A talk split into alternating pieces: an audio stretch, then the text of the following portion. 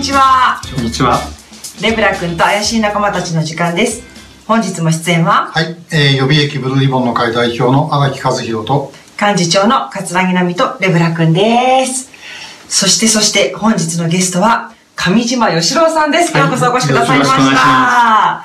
いやいや、あの、この場所って実は中野なんですけれども、先ほど中野駅で待ち合わせをしましたら、ちょっと懐かしい場所なんですって。そうですね。はい。何をしに来ておられたんですか？あのね、独身の頃ですけど、ね中野ブロードウェイっていろいろ面白い店があるでしょはい。う。で、模型やフィギュアを扱ってる店も多いので、えそこをブラブラしては、え。ええ。あーちょっと買いあさったり 本当？なんかどこか近くになんかそういう人がもう一人いたような気がするんですけど。うん、まあちょっとあの、扱ってるものが若干違う。ね、まあでもね、あそこ、オタクの聖地だから。オタクの設置。いや、オタクはね、日本の力の一つですよね。ええまあまあそうですよね。アニメだってそうですしね。上島家には主にどういうものがあるんですか？えっ、とね、戦艦、あ、まあ、軍艦、それから軍用機。はい。今日のネクタイにもね、あ、そうですね。これはあのね、タミヤ模型が実はネクタイ作ってるんですよ。へえ。これだからタミヤのロゴが入ってるんだけど。本当だ。えーこれ戦艦武蔵と、えええっ、と、ゼロ式推定、あ零式推定のプリントがあるので、珍しいですね。うんこれ組み合わせも。そうですね。うん。まあ、だから、なんだろう、か先の対戦に関するね、なんか、こう、手がかりになるようなものを、まあ、模型であれ何であれ、うん。うん。えー持ちたいという欲求がやっぱどっかにあるんでしょうね。はあうん、だか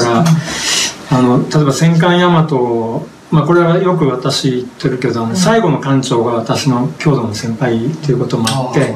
まあ、思い入れが深いんですけど、長野県ですよね。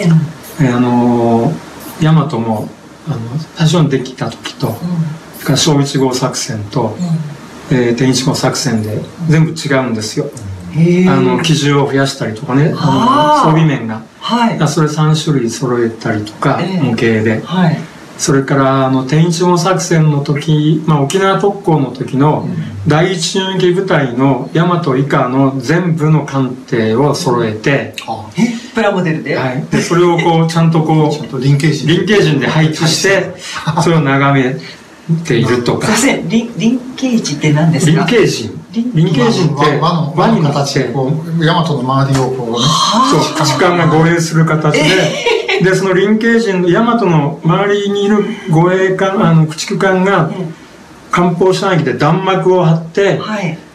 敵の艦載機の攻撃をしのぐという形を、まあ、臨形陣っていうんですけどねまあそんなことを、まあ、想像したりとかしながら、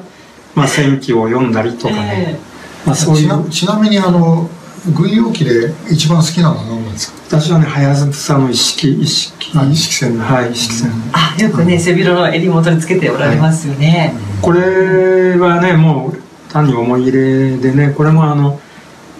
ぱりその加藤はやぶさ戦闘隊という、まあこれはあの歌で言うと、あの亡くなった西部進先生がよくカラオケでも歌っておられたけれども、はい。当時ねあの礼式海軍の礼式は、うん。あの秘匿されてたんですよ国民の前では。だから知らないんです。うん。ところが陸軍ははやぶさ戦闘機をやっぱり国民にむしろ積極的にこう知らせて。でまあ、まあ日本にはちゃんとこういう備えがあるから、はいっていうまああ堂々の行軍というようなイメージのね一つのシンボルとして、あ、積極的に？うん、PR してたんですね。だからあの当時のあの陸軍省検閲済みの映画で、はい。やっぱ加藤隊長を描いてる作品があるんだけどそれはもちろん当時のあの特撮と同時に実写をこう組み合わせて作ってる映画で、そこでもはっきり国民あのはやぶさって見ることができたので、うんだから「エンジンの音ゴーゴーと」っていうのも実はこれ戦後の歌謡ではなくて、当時の歌だから。あ、そうなんですね。戦後はでしたね。ええ、あの映画加藤重かなんかがねあの加藤あ加藤じゃないあの佐藤重かがあの加藤隊長の役をやってた映画ありましたね確かね、まあ、昭和のね、多分50年代の半ばぐらいまでの日本の戦争映画っていうのは、実際にその戦争を出征していた方々がメガンを取ってたりとか、もちろん役者でも出ているっていう時代だからあの実は三船敏郎もそうですからね。え、うん、出征されてたんですか？はい。彼は航空科で、はい、あのえっとね写真を撮るんですよ偵察で、で実家が写真館確かだったででまあ例えばその昭和50年代の連合艦隊っていうかの監督の松林宗慶としてももちろん海軍にいた人だし、まあいろいろねだからその時代を知って、まあ、経験してる人たちが先の戦争のもちろん敗北物理的な敗北を喫してしまったから、はい、多くの日本人が死んでいるし、えその痛みの中で反省すべきことは何かっていうことを顧みつつも、しかし戦争全体の意味はどうだったんだっていうようなことにギリギリ踏みとどまろうっていうような感覚があるんですよね。なるほど、ね、だからあのその点で言うと例えばいわゆる従軍慰安婦なんかの描き方にしてもね、はいえーと、岡本喜八監督三船敏郎主演の「血と砂」って映画があって、うん、これはね原作はね、えーと、確かえっ、ー、とえー、原作があるんですよ、はい、うん。伊藤圭一さんだったかな。の短編集の中で出てくる。原作はすごく短い作品で、はい、それでいわゆる朝鮮人の慰安婦が日本の将校に惚れてしまってすごい厳しい戦場にまで追っかけていってっていうような話が描かれていてね。で実際にその大陸で戦ってた作家の筆によるものなんですよね。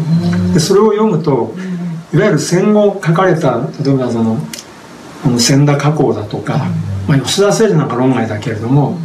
全然違うその人間として心が通い合っている話としてしかしその極限の緊張とかいろんなものを迫られる戦場下でのその厳しさとこう重ね合わせてねああ多分実際はこういうことだったんだろうなって本当に思わせてくれるんですが、まあ、映画はね岡本さんのちょっとこうすごい岡本演出が入っているんで、はい、あのちょっとミュージカルみたいな要素がちょっとあるんですよ。あのミュージカルというと表現が軽いかな。あの若き軍楽隊の若者たちが実はすごく厳しいところの守備を命じられて、はいその若者たちを率いていく三船隊長の苦悩っていうような描かれ方をしてるんですけどね。じゃあ三船隊長は軍楽隊長なんですかいや、もともと軍楽隊長じゃないんですよ。はい、もう歴戦のベテランなんだけど、はい、いろんな経緯があって、それを、その若若者たちを連れて行かざるを得ない。なるほど。で、その過酷な戦場で彼らをなるべく守りながら、うん、無駄死にさせないようにしながら、っていう役どころでね、うん、でその隊長に惚れてしまう朝鮮人の慰安婦っていうのが、うん、えーと、確かこれはね、えーと、段玲子さんが演じているんですが、まああんまり明かすとねなんか見てない人には興味を逆にそいてしまうかもしれないんで。ぜひ見ていただきたいんだけど、えー、あでも本物の軍人だった人が軍人を演じてたんですね、うん、あのあの時代はね、うん、だからやっぱりすごいんですよね、僕はあの生前の池部亮さんにも結構お話を伺う機会があったんだけど、池部さんはやっぱりすごい人で、視線をくぐった人ですからね、だからあのなんだろうな戦争良かったとは絶対おっしゃらない、だけれどもその戦場の過酷さと、それから戦場の悲惨さと、やっぱり日本があの時戦わざるを得なかったことっていうのをね、きちんとこのわきまえてお話をされていたし、今これ戦わざるを得なかった理由っていうのは全部すっ飛ばされて、戦争は悲惨ですね。良くないことですね、だからもう絶対起こしてはいけません、そのためには日本が、もうとにかくこの列島に閉じこもっていることが第一ですみたいな思い込みをさせられてるっていうようなこととね、やっぱり昭和の人たちはそこは違うってたんだろうと思うんですよ。時代のね、うん。経験みたいなものがあるからある程度はまあ仕方ないって言っちゃいけないけども、まあ、だけど今それに対する反省も出てきてて、あのね、戦うことは悪ですかという本を書いた方もございますし まあ本当にあの、ね、結局戦ってみなきゃ分かんないという、ねその時の感覚は後からあれ悪かったとかね言うのは簡単ですけどね現実はそうはいかなかったということかなと思います。なるほどね。じゃあこんなこう上島さんが拉致問題についてどんなふうにご覧になっているのか来週はそのあた聞いていきたいと思います。上島さんありがとうございました、ありがとうございました。皆さんも最後までご覧いただきましてありがとうございました。ぜひチャンネル登録そしてツイッターのフォローもお願いいたします。ありがとうございました